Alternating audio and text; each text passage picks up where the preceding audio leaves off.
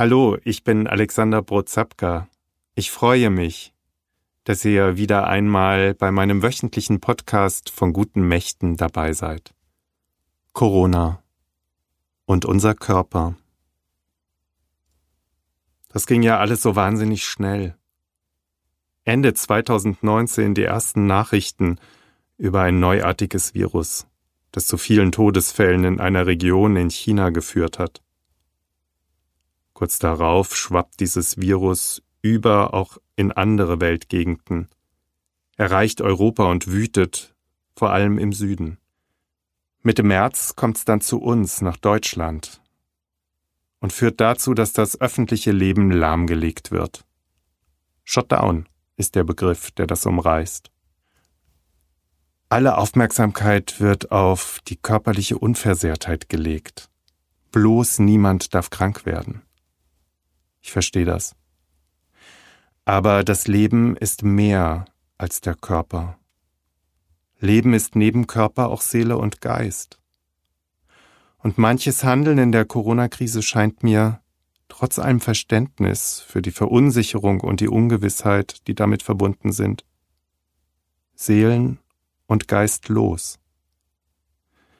Ist es richtig, die körperliche Unversehrtheit von Menschen zu schützen und ihre Seelen und ihren Geist dabei zu isolieren, indem Besuche in Pflegeheimen ganz verboten werden?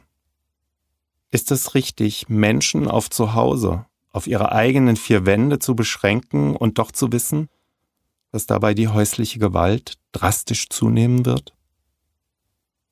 Ist es richtig, eine demenzkranke Frau aus ihrer Familie zu nehmen, ihr den Ehemann, auf den sie fixiert ist, zu entziehen, weil sie Symptome auf eine Covid-19-Erkrankung gezeigt hat? Dass fortan niemand mehr zu ihr gelassen wird, auch nicht ihr Ehemann, der ihr auch in der Erkrankung Stütze und Halt ist, und sie nur noch von Menschen mit Masken und Schutzkleidung versorgt wird? Ich weiß nicht, wie es genau gehen soll und was richtig ist in solchen Situationen einer Pandemie. Ich weiß aber, dass ein Mensch, dass das Leben nicht nur aus Körper besteht.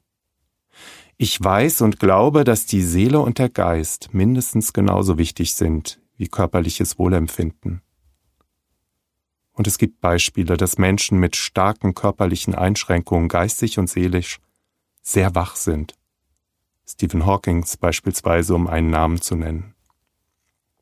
Wenn der Körper und die körperliche Gesundheit ganz in den Mittelpunkt des Denkens und des Handelns gestellt werden, geht Wesentliches und vielleicht sogar das Wichtigste verloren.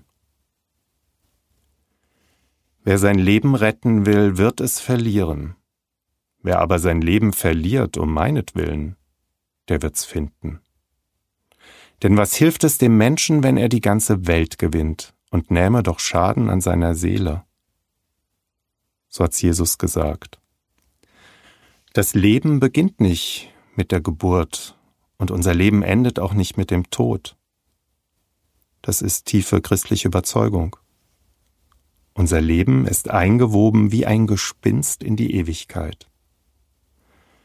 Für die Zeit unseres irdischen Lebens da bewohnen Seele und Geist unseren Körper, und es ist daher wichtig und richtig, achtsam und liebevoll mit unseren Körpern umzugehen aber sie sind nicht um ihrer selbst willen da. Sie werden vergehen.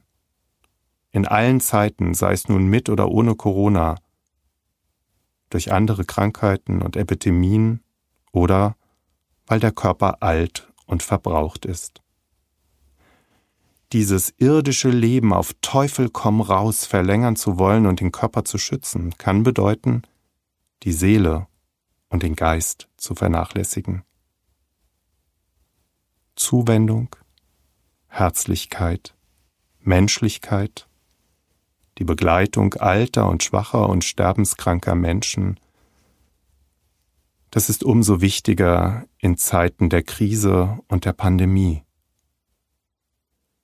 Nicht wegzuschauen und alle Kräfte auf Beatmungsgeräte zu richten, sondern mit Menschlichkeit da zu sein die Liebe, die uns alle umgibt, weiterzugeben. Das kann manchmal auch lebensbedrohlich werden, so wie es Erich Kästner einmal gedichtet hat. Wird's besser, wird's schlimmer, fragt man alljährlich? Seien wir ehrlich. Leben ist immer lebensgefährlich. Irgendwann wird dieses Leben zu Ende gehen. Ob ich will oder nicht, früher oder später.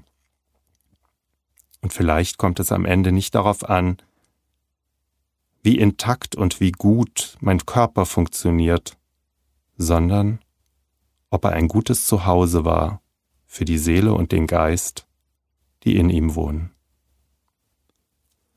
Corona und unser Körper. Das war die heutige Folge meines wöchentlichen Podcasts von guten Mächten. Wenn ihr mehr über den Podcast und über mich erfahren wollt, besucht mich auf meiner Website gute-mächte.de. Bis zum nächsten Mal. Danke für euer Zuhören. Tschüss.